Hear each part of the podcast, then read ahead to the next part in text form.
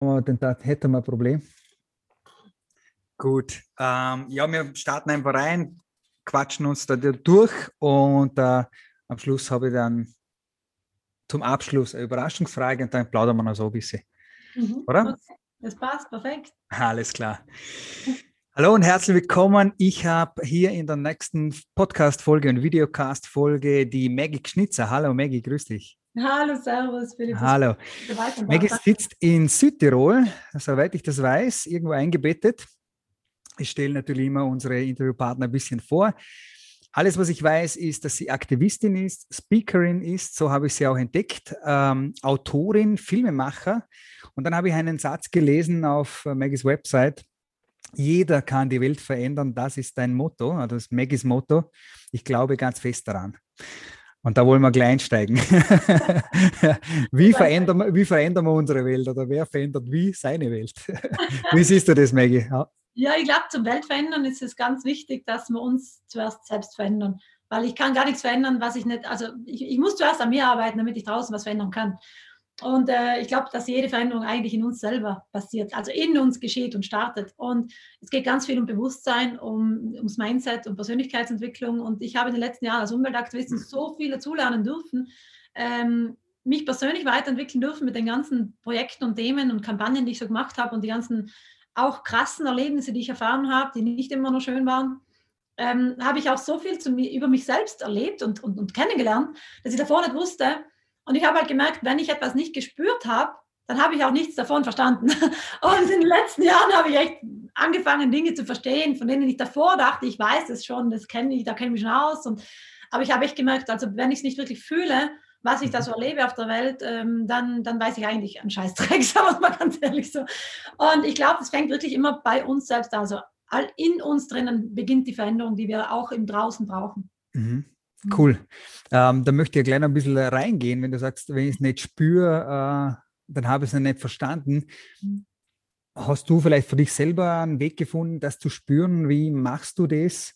Äh, ich weiß, in meiner Academy lernen die Leute schon auf ihr Bauchgefühl und Intuition zu hören, aber es ist doch immer individuell. Äh, hast du irgendeinen Trick für uns? Mhm. Das ist schwierig mit den Tricks. Ich weiß manchmal selber nicht, wie ich, wie ich die Dinge spüre, die ich so spüre, aber ich habe halt gemerkt, zum Beispiel, wenn ich 28 Jahre alt war, da habe ich noch ganz wenig hinterfragt.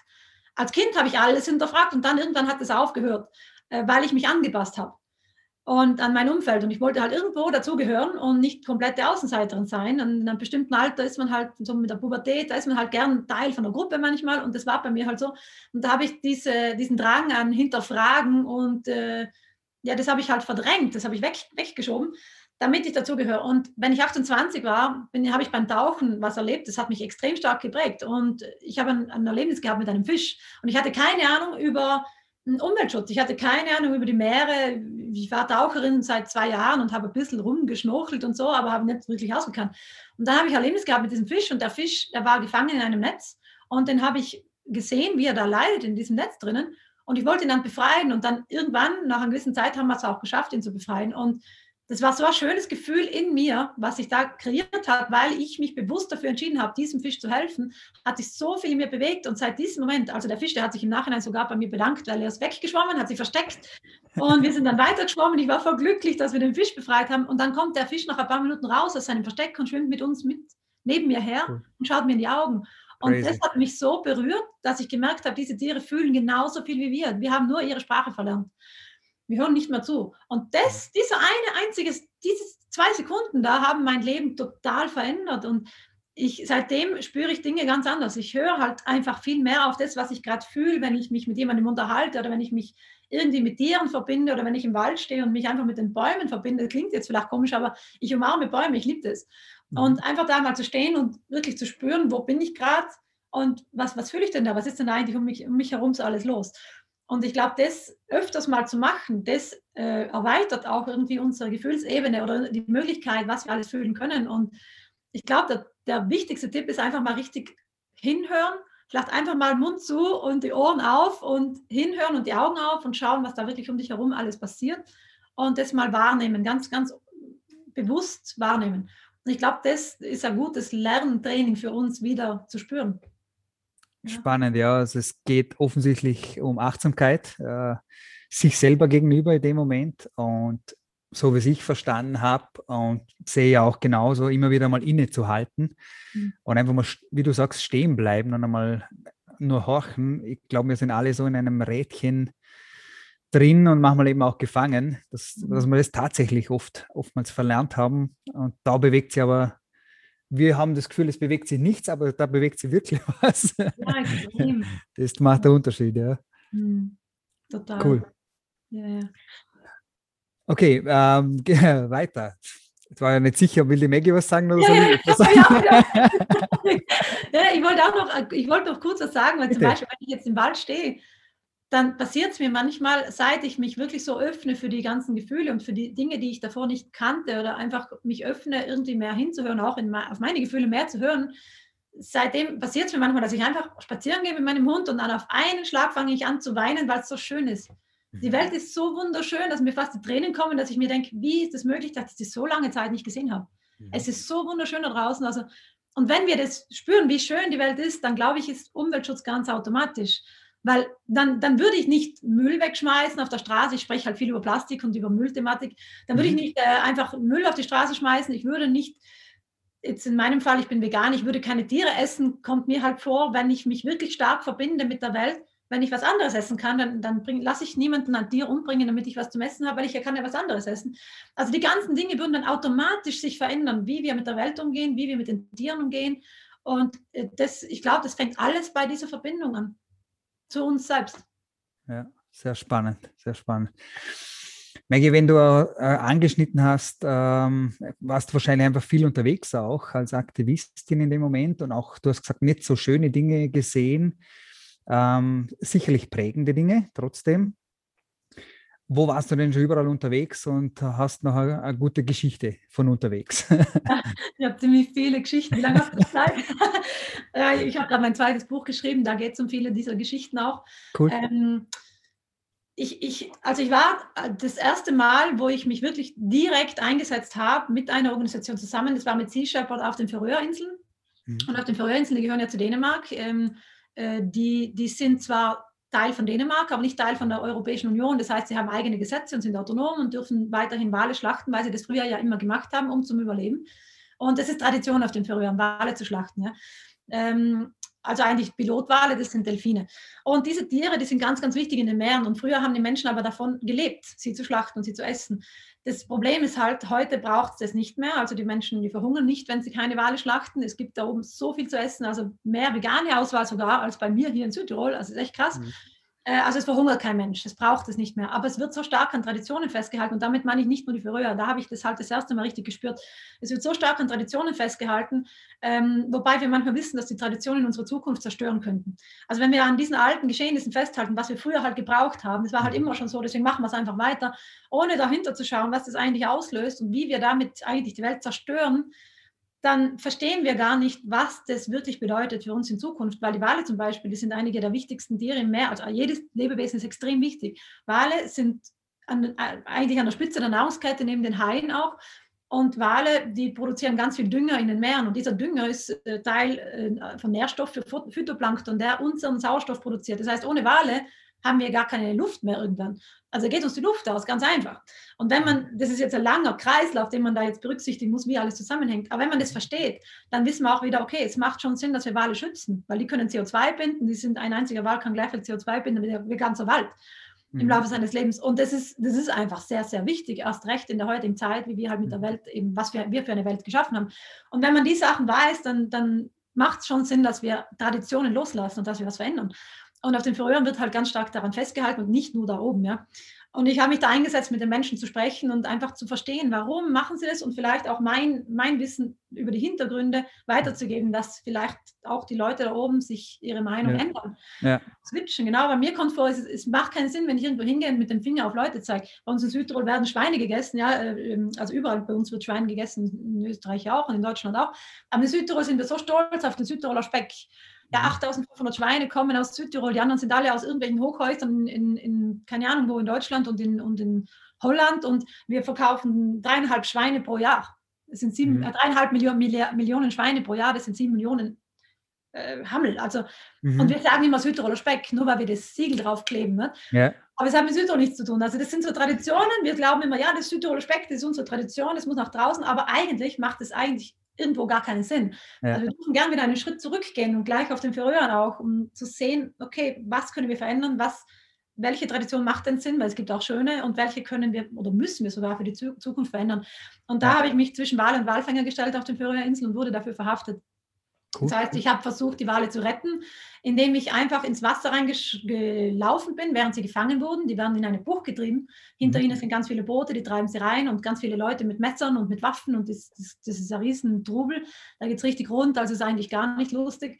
Und ich habe mich zwischen die Wale und die Walfänger gestellt, im Wasser drin und wollte den Tieren eine Chance geben, dass sie wegschwimmen, dass sie Angst mhm. haben vor dem Strand und nicht näher heranschwimmen, weil die werden mit Geräuschen reingetrieben in den Strand und die haben sie versucht, mit Geräuschen wieder rauszutreiben.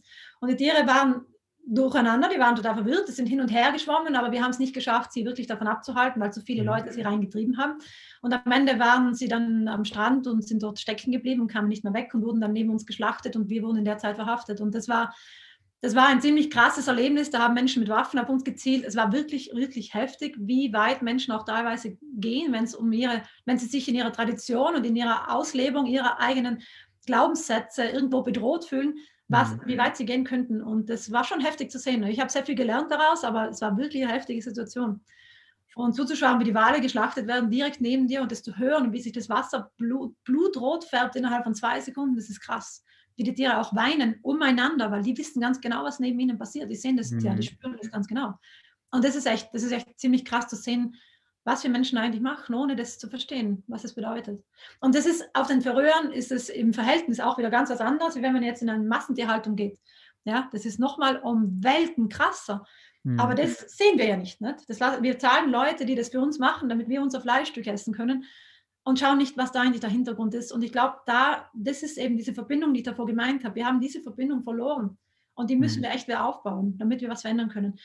Dann war ich auch in, in Japan, da wurden, werden auch Delfine gefangen jedes Jahr. Da geht es mehr um äh, viel Geld, also nicht nur um Tradition. Man nennt es Tradition, hat mit Tradition nicht so viel zu tun, weil diese Tradition erst in den 60er, 70er Jahren ähm, begonnen hat. Aber da geht es um viel Geld, weil man Delfine fängt für Delfinarien zum Beispiel.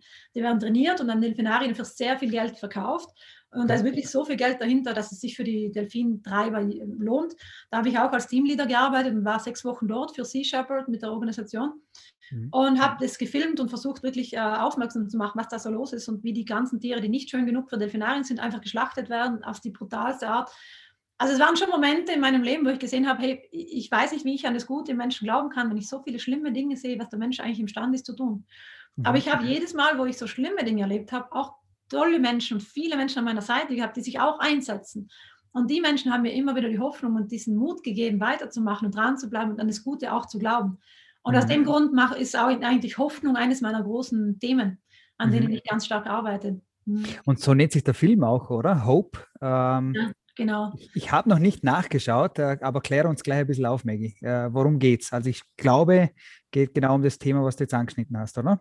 Ja, genau. Also seit 2017 äh, 18 habe ich mich äh, aufgemacht, einen Dokumentarfilm zu drehen zum Thema mhm. Hoffnung, weil ich einfach ganz oft gemerkt habe, hey, ich weiß nicht, wie ich die Hoffnung behalte, wenn ich so viele schlimme Dinge sehe, aber dann immer wieder eben doch die Hoffnung hatte, weil eben wieder so was Gutes passiert auch auf der Welt. Es passiert mindestens genauso viel Gutes. Mhm. Und es sind viele Menschen, die sich einsetzen, weltweit. Wir müssen nur auch hinschauen und Teil davon werden, weil nur mhm. hinschauen alleine macht halt auch nicht den Unterschied, den wir brauchen. Wir müssen, wir müssen anfangen aufzustehen und selbst Teil von dieser Hoffnung zu werden, also selbst zu Hoffnungsträgern werden. Mhm. Und ähm, ich wollte eben diese Message nach außen bringen mit meinem Film und ich habe eigentlich keine Ahnung, wie man einen Dokumentarfilm macht. Ja. Ich habe mich selbstständig gemacht vor zwei Jahren und habe halt einfach als äh, Filmerin bei vielen Organisationen, bei den Kampagnen als Filmerin gearbeitet, habe mir das aber selber beigebracht und äh, mhm.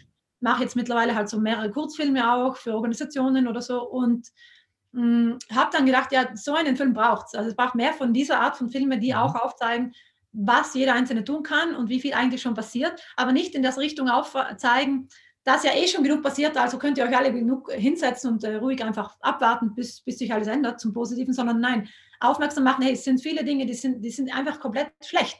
Und wir mhm. alle können uns entscheiden, ob wir Teil von dem sind oder ob wir Teil von der Hoffnung werden. Aber da müssen wir was dafür tun. Wir müssen uns bewusst dafür entscheiden. Und diese Entscheidung möchte ich in den Film mit einbauen. Das heißt, es ist ein bisschen meine Geschichte drin, wie mein Wandel auch äh, passiert ist in den letzten Jahren, was ich erlebt habe und wie sich das auf mich persönlich auch in meiner Persönlichkeitsentwicklung entwickelt oder ausgelöst hat, verbunden mit den Geschichten von Menschen, die ich kennengelernt habe, die sich so stark einsetzen. Mhm. Cool. Höchst spannend. Den Film ist, der Film ist zu sehen, wo? Wo können wir uns das anschauen? Also bis jetzt ist er noch nicht fertig. Man ah. kann Ausschnitte sehen, der Film ist noch nicht fertig. Man Gut. kann Ausschnitte sehen, also es ist so ein Trailer, ist schon online auf meiner YouTube-Seite. Ähm, einfach Magdalena Schnitzer bei YouTube eingeben. Da sind mehrere Videos drin, verschiedene. Und ähm, da ist auch ein anderes Video drin, wo so eine Art Making-of, Motivationsvideo drin ist zum Film dazu. Aber der Film selber, der wird, ähm, ja, ich hoffe mal nächstes Jahr, dass ich ihn da fertig habe.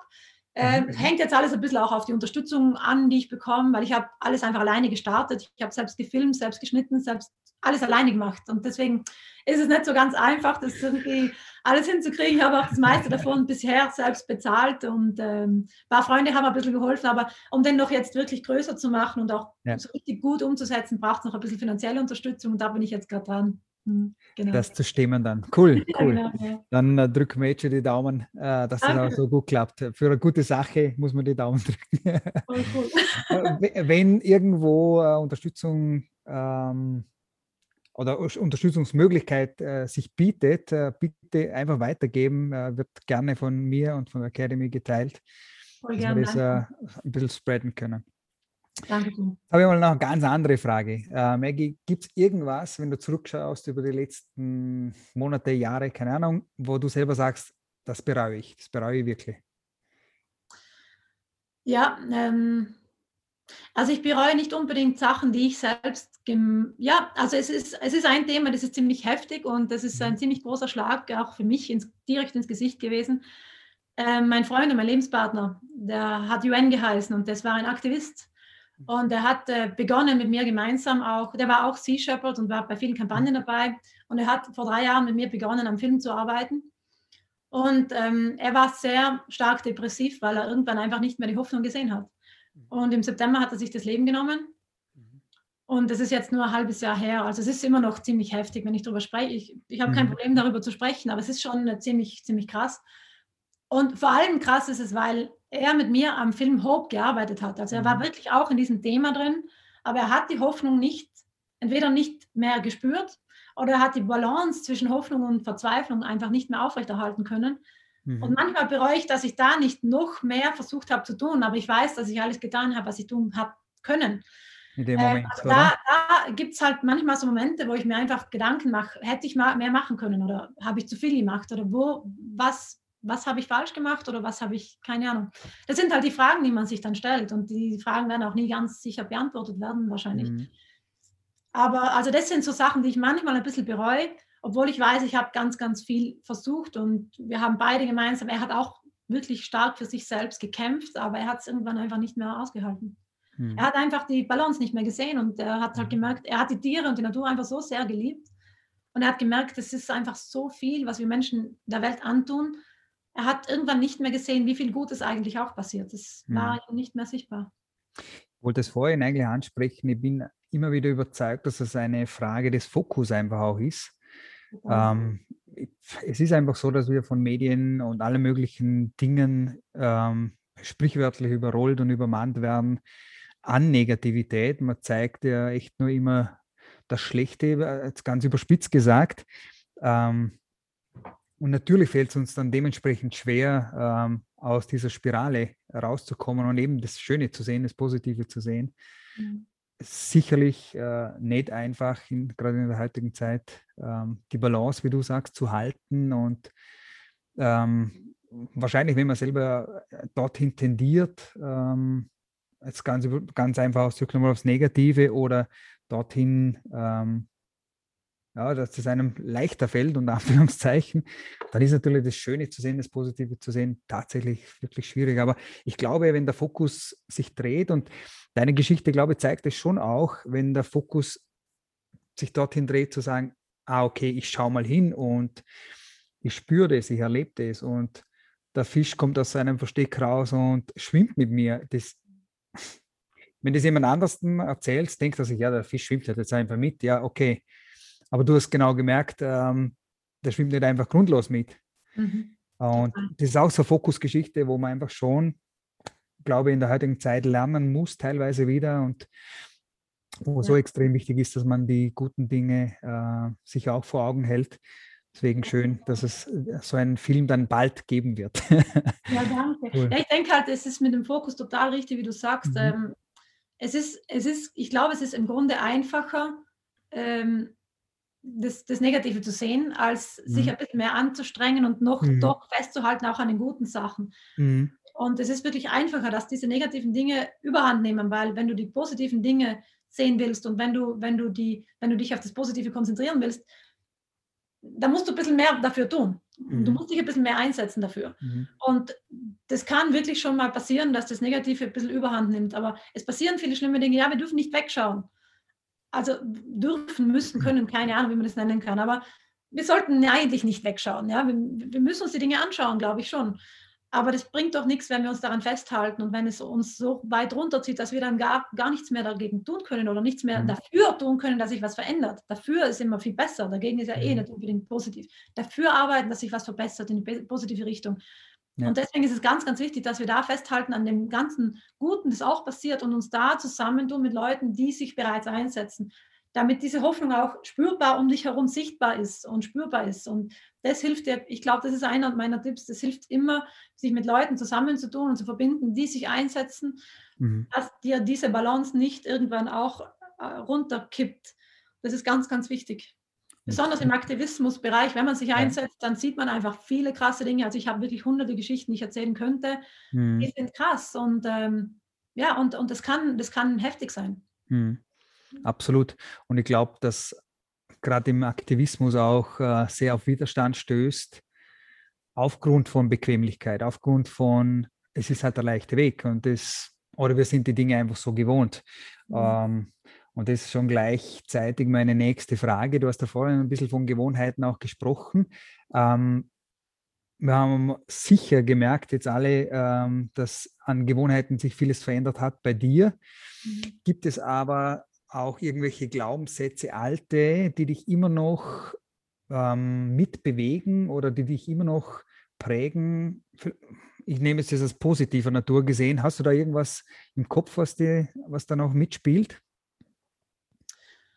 Ähm, ja, äh, das ist jetzt vielleicht ein bisschen ein anderes Thema, aber hm, wenn es zum Thema Geld geht, da habe ich immer noch so alte Glaubenssätze im Kopf, die ich mhm. keine Ahnung woher habe. Meine Familie hat nie so gedacht, aber ich habe manchmal als Aktivistin so das Gefühl, ach, das, was ich mache, das ist zwar voll viel wert, aber ich gebe mir selbst nicht den Wert, den ich eigentlich auch annehmen darf. Ja?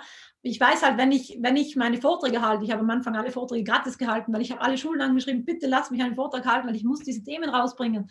Ich habe so viele Vorträge gratis gehalten und als Aktivistin ja schon freiwillig gearbeitet für Jahre, also ich habe so gut wie nichts verdient, jahrelang und in der Freizeit halt Doppelschichten geschoben, Gastgewerbe, damit ich mir die nächste Kampagne leisten kann. Und irgendwie hat sich da ein Glaubenssatz in mir entwickelt, ja, dass wenn du dich einsetzen willst äh, und dich für die Welt einsetzt, dass du eigentlich nicht unbedingt Geld dafür nehmen solltest. Das ist totaler Schwachsinn. Das ist totaler ja. Schwachsinn, weil ich kann ja. dann irgendwann nichts mehr geben, weil ich, ich, ich muss ja schauen, dass ich leben kann.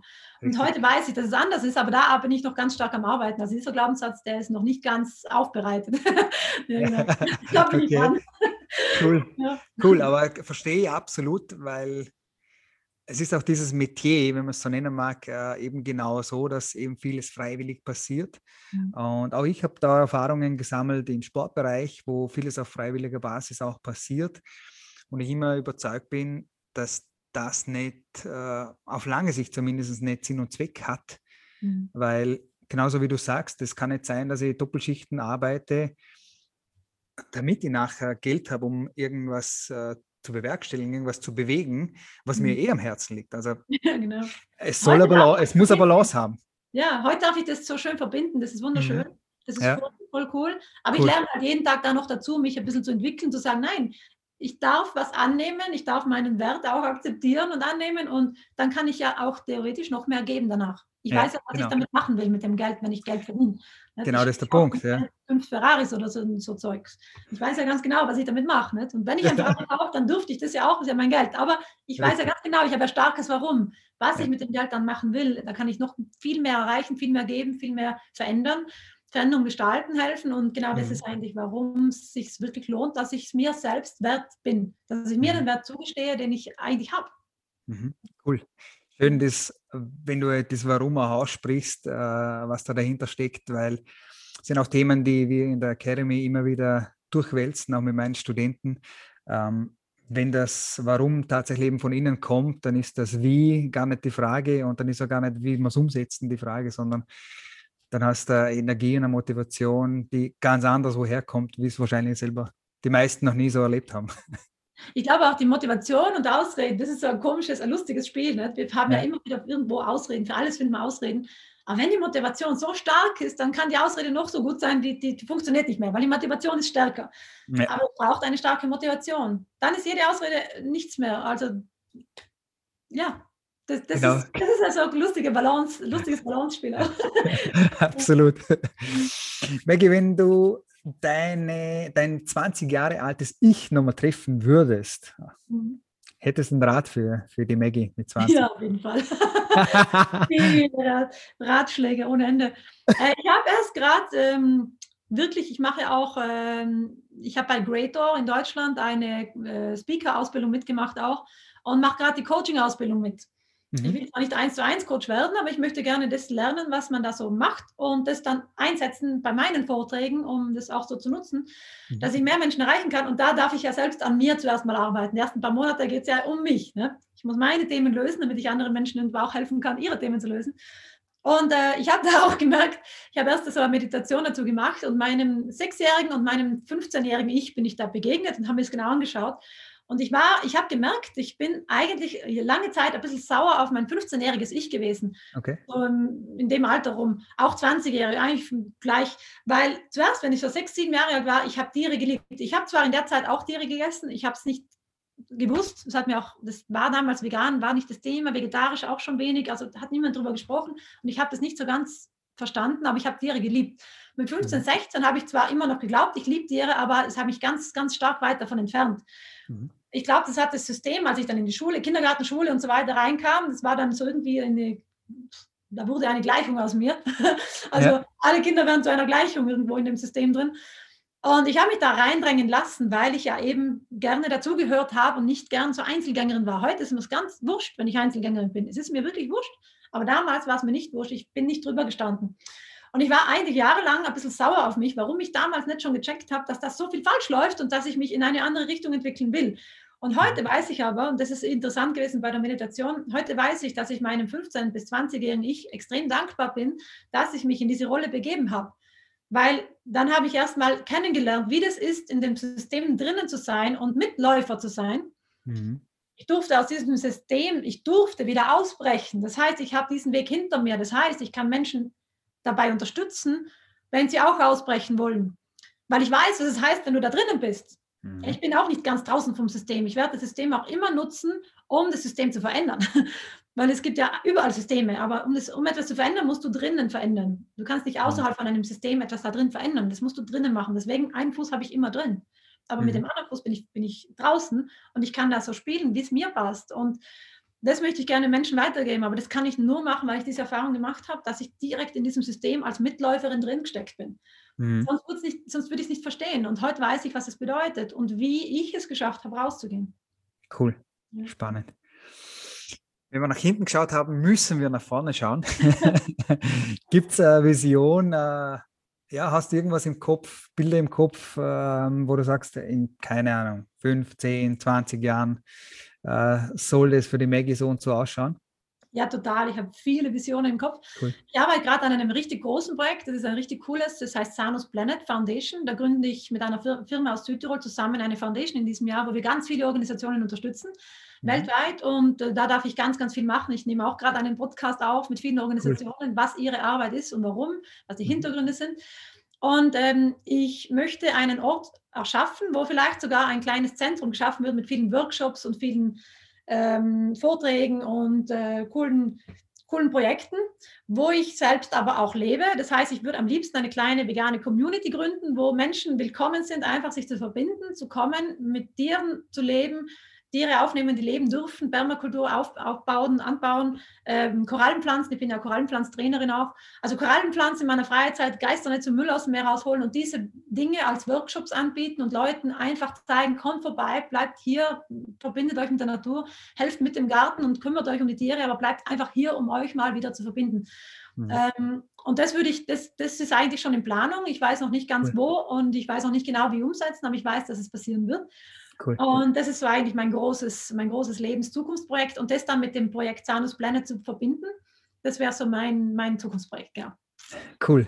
Das, das hört sich nach ein paar Jahren Arbeit an. Ja, ja, ja, das ist uns.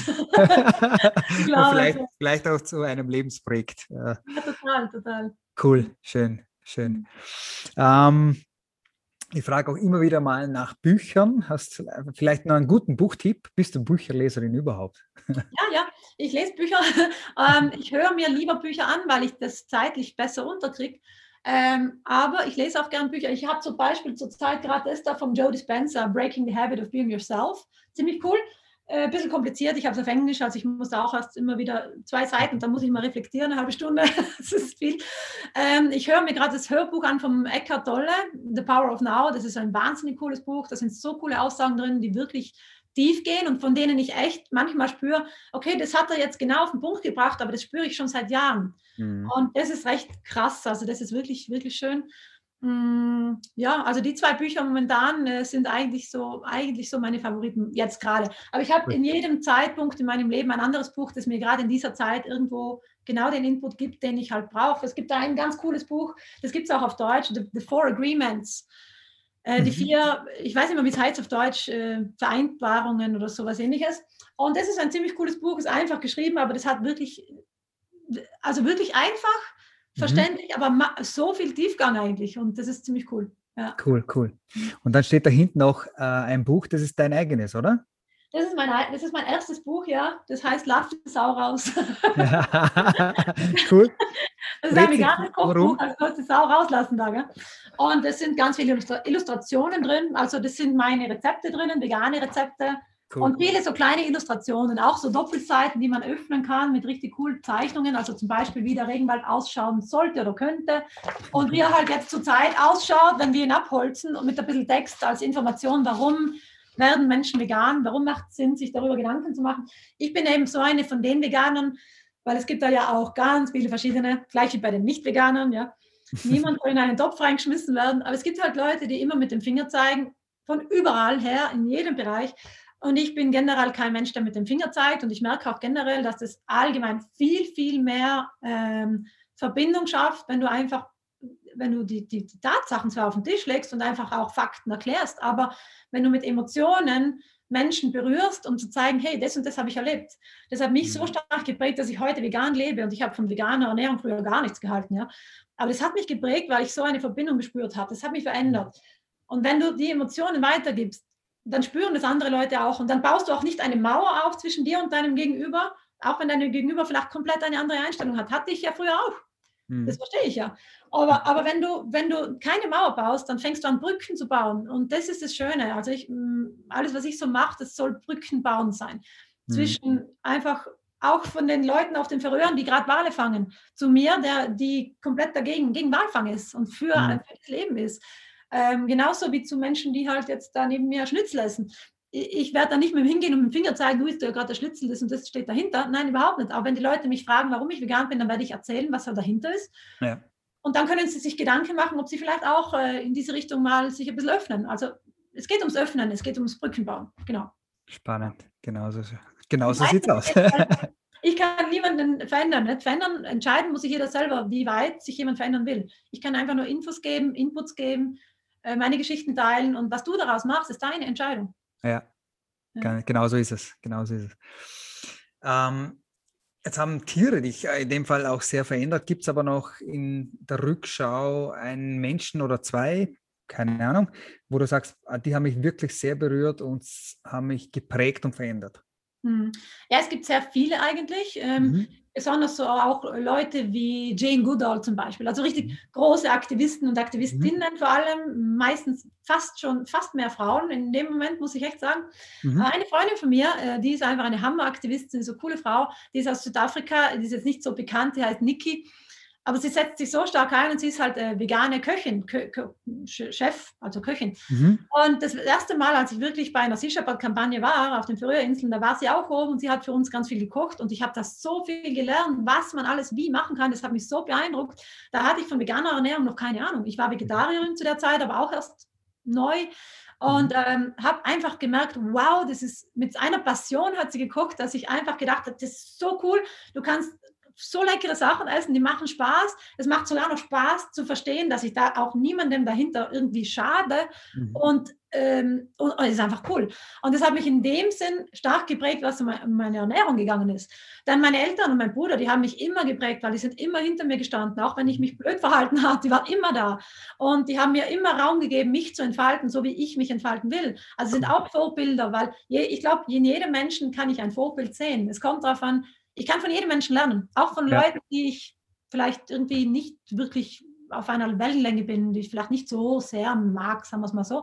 Ich kann davon lernen. Ich kann von Menschen lernen, die sich verhalten wie, wie, wie, wie Ärsche, sagen wir es mal so. Ich kann von denen lernen. Ich, und wenn ich lerne, so will ich nicht sein. Dann ja. lerne ich was draus. Und das ist wichtig. Also eigentlich ist jeder Mensch irgendwo, irgendwie ein Vorbild auf einer Ebene. Ja. Genau so. Genauso kann ich nur unterschreiben. muss man vielleicht eben manchmal wirklich das rauspicken, wo ich sage, äh, das will ich mitnehmen. Das gefällt mir bei dem, das kann ich mitnehmen. Oder eben, wie du sagst, sind, ist ein Arsch, so will ich nicht sein. Habe ich auch schon was, ja. also was rausgepickt, wo, wo für mich eine Veränderung darstellt. Ja, ja, ich glaube manchmal, das ist ein Satz von Jim Carrey, der ist voll cool.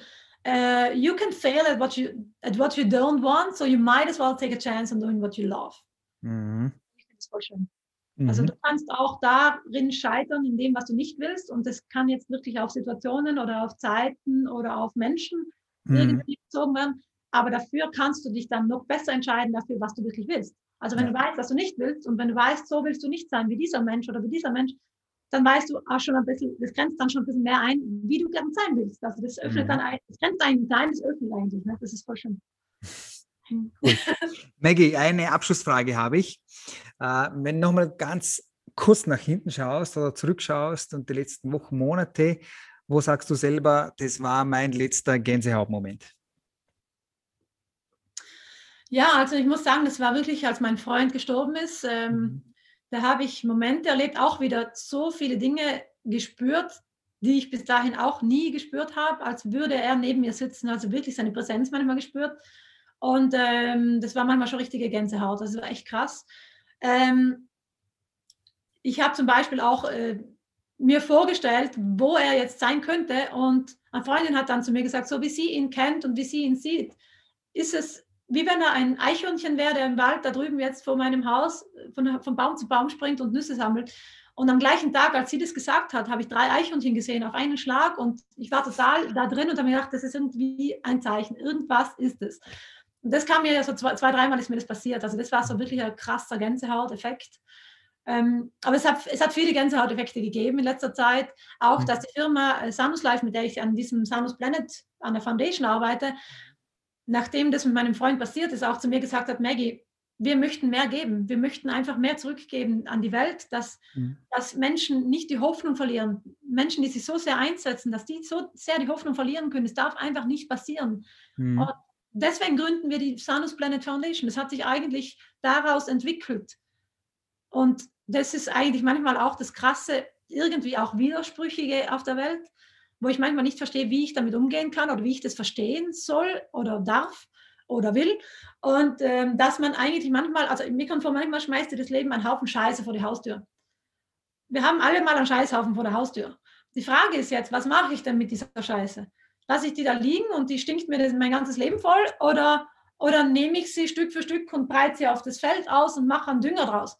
Ich kann Katalysator werden und das habe ich in den letzten Monaten so stark mitlernen und ja, erleben dürfen, mhm. dass ich echt gemerkt habe, auch wenn Dinge extrem krass sind und auch wenn du mal dran zerbrichst, gib nicht auf, weil es ist immer, es ist immer etwas da, das du daraus wachsen lassen kannst, mhm. wenn du es zulässt. Mhm. Und das war eine richtig große Lehre in den letzten Monaten. Mhm. Grandios. Maggie, ich danke dir von ganzem, ganzem Herzen für so viel Offenheit, für äh, so viel tiefen Einblick, ähm, auch in genauso Situationen, die wahrscheinlich die schlimmsten sind, die wir uns vorstellen können. Ähm, danke nochmal für all das. Voll Hört sich so, auch wenn ich das bei nahe jedem Interviewpartner bis jetzt äh, äh, gesagt habe, aber das hört sich schwer nach einer Wiederholung eines Interviews an. ja. Nach der zweiten Folge. Äh, mal sehen, wie die Leute das draußen sehen. Ich bin mir sicher, dass sie das so sehen wie ich. Ähm, mhm. Danke dir einfach nochmal und bis bald. Voll lieb, danke für die Einladung. Gell? Alles Gute. Danke, Maggie. All right.